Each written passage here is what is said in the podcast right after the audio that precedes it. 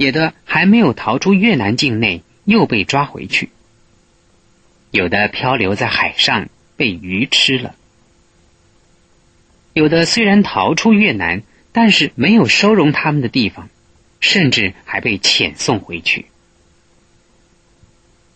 不过，根据逃亡成功的难民所描述的经验，如果达不成逃出越南的目的，可以请国外亲戚或是难民自己买鸟或是鱼类来放生，只要一次或是两次就会见效，顺利成行。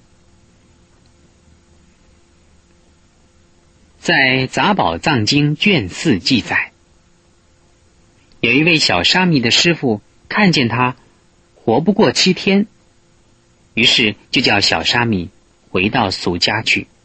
七天之后再回来，没有告诉他原因。小沙弥在回家的路上，看到一个池塘缺口，池水灌到池塘边的蚂蚁窝，所有的蚂蚁都慌张的找路逃生，但是蚂蚁逃生的速度哪有池塘缺堤那么快呢？眼看着无数的蚂蚁就快要淹死了，小沙弥。就用自己的袈裟包上了土，把池塘缺口堵起来，救活了所有的蚂蚁。过了七天，沙弥在家里玩的无聊，又回到他师傅跟前。师傅一看，觉得很惊讶，就问他这几天里头究竟发生了什么事。沙弥以为师傅要说他犯了戒，做了坏事。就非常害怕，回答说：“什么也没做。”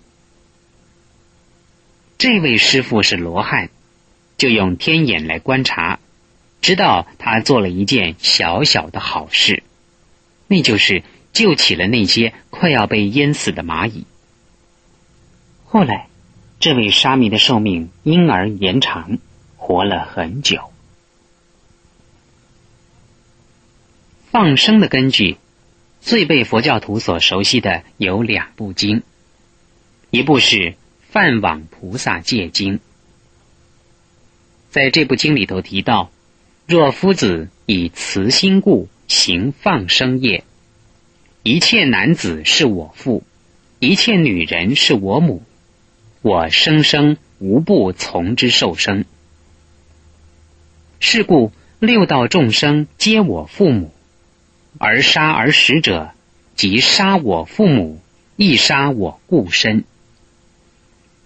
一切地水是我先身，一切火风是我本体，故常行放生，生生受生。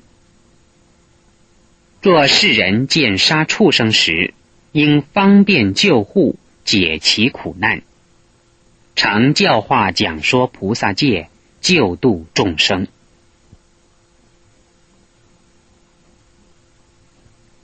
另一部《金光明经》卷四《流水长者子品》也提到有关释迦世尊在过去世行菩萨道的一段记载。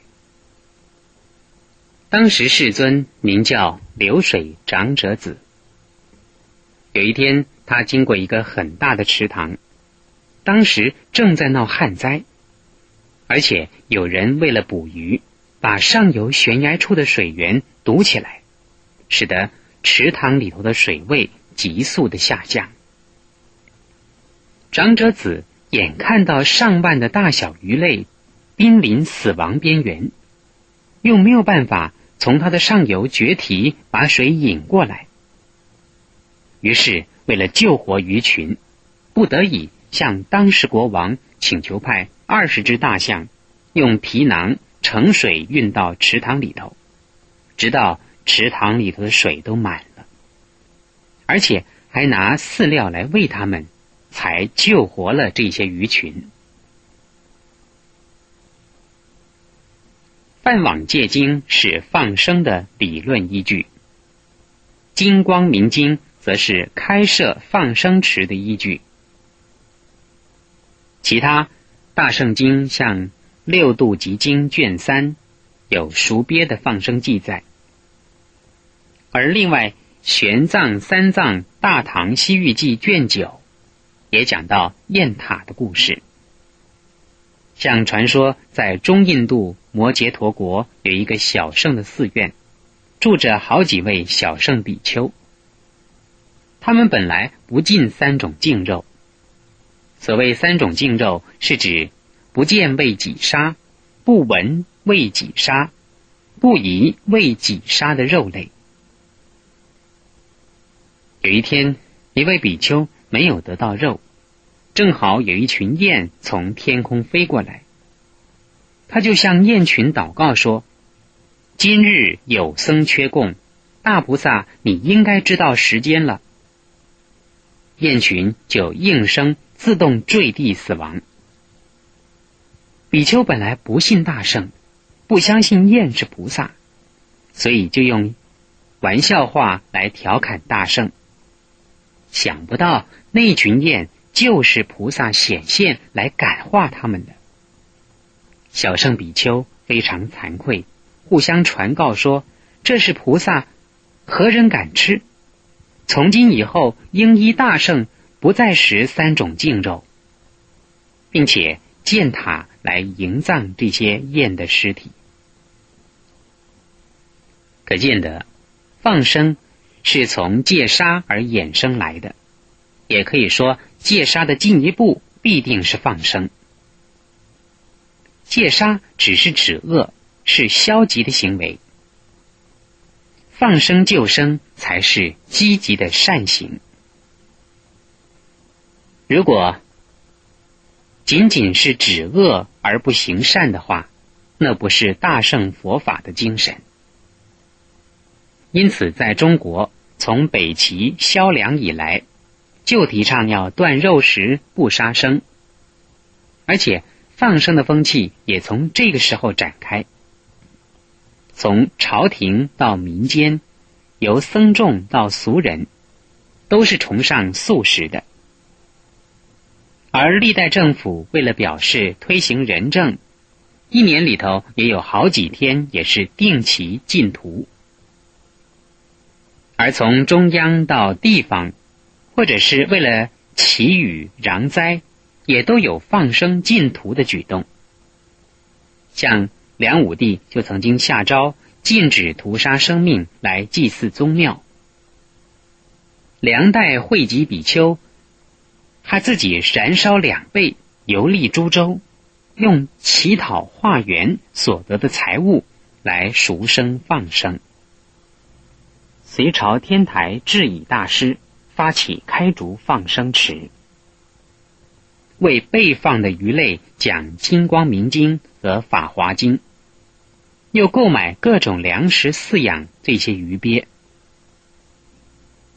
陈宣帝时，敕国子祭酒徐孝克撰写《天台山修禅寺智以禅师放生碑文》。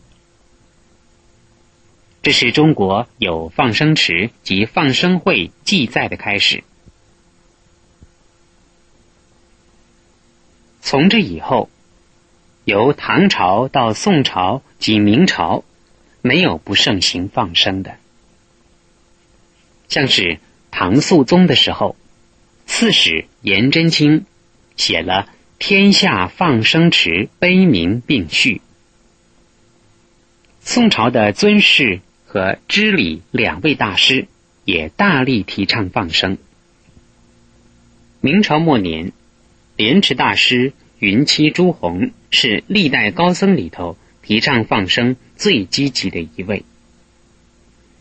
他在《竹窗随笔》里头有“如来不救杀业、食肉、斋素”等文章，又在《竹窗二笔》里头写了“衣钵食肉”。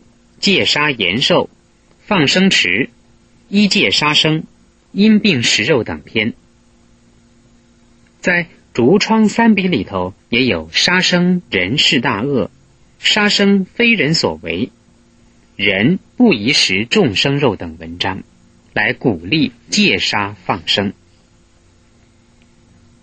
除了素食的文字之外，他也写了放生仪及戒杀放生文。好让大众在放生的时候对所用仪式有所依准。在现代人中有弘一大师书、丰子恺画的《护生画集》，一共有六册。另外有一位蔡念生运尘居士，一生提倡戒杀放生。他编辑了历代有关动物也有灵性和感应的故事，把它编成一本书，名字叫做《物由如是》。不过，现代社会科技进步，人口密度膨胀，生活空间缩小，要想求得一个绝对安全可靠的放生池和放生区域是相当困难的。它的难处，除了渔猎的网捕、射杀跟打捞之外，还有自然环境的限制，像今天的台湾跟美国。只有野生动物保护区。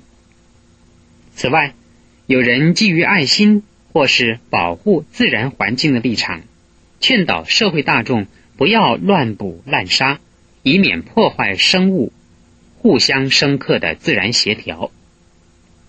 那也是为了挽救珍稀动物濒临于灭种的危机。这些跟佛教放生的本意虽然相应，但是不相同。如果我们只是把要放生的生物没有限制的流放在自然景观动物保护区，到了饱和程度，也会有人以控制繁殖和适量的捕杀等方式来调节它的生活空间的。因此，我们到哪儿放生？如果是鱼，有人用钩钓、网捞。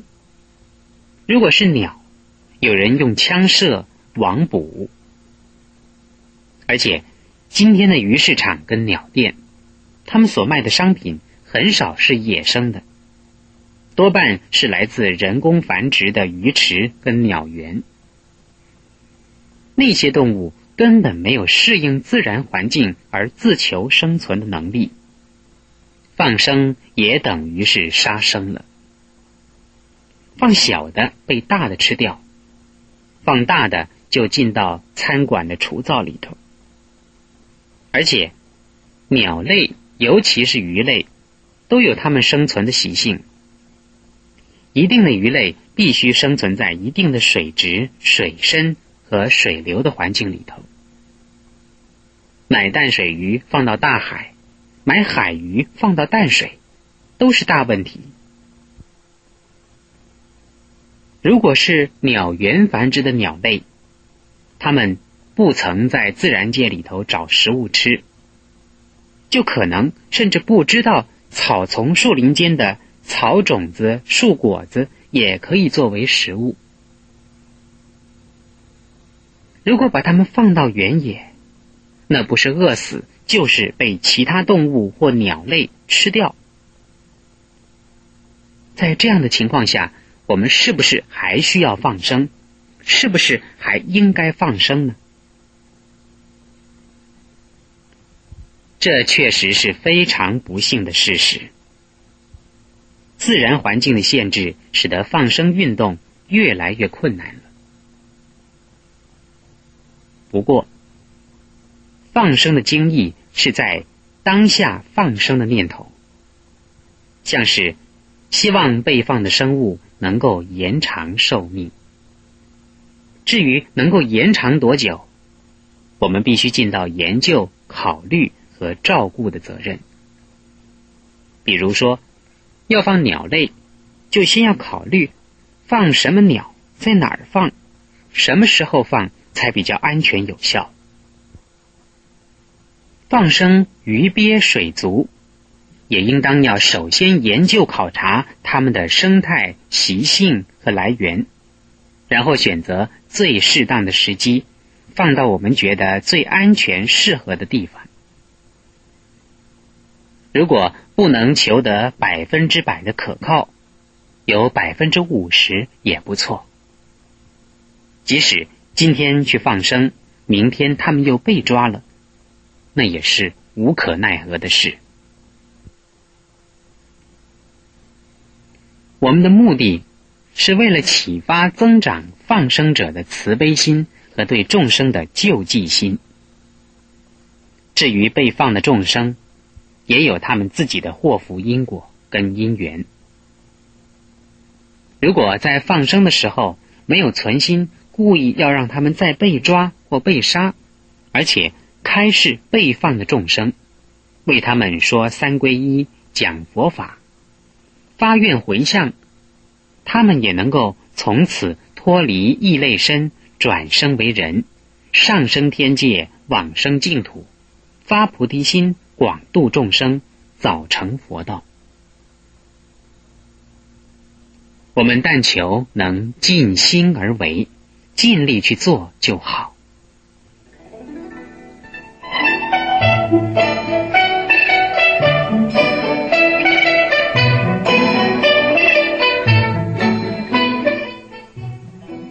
佛教徒应以怎样的态度来赚钱？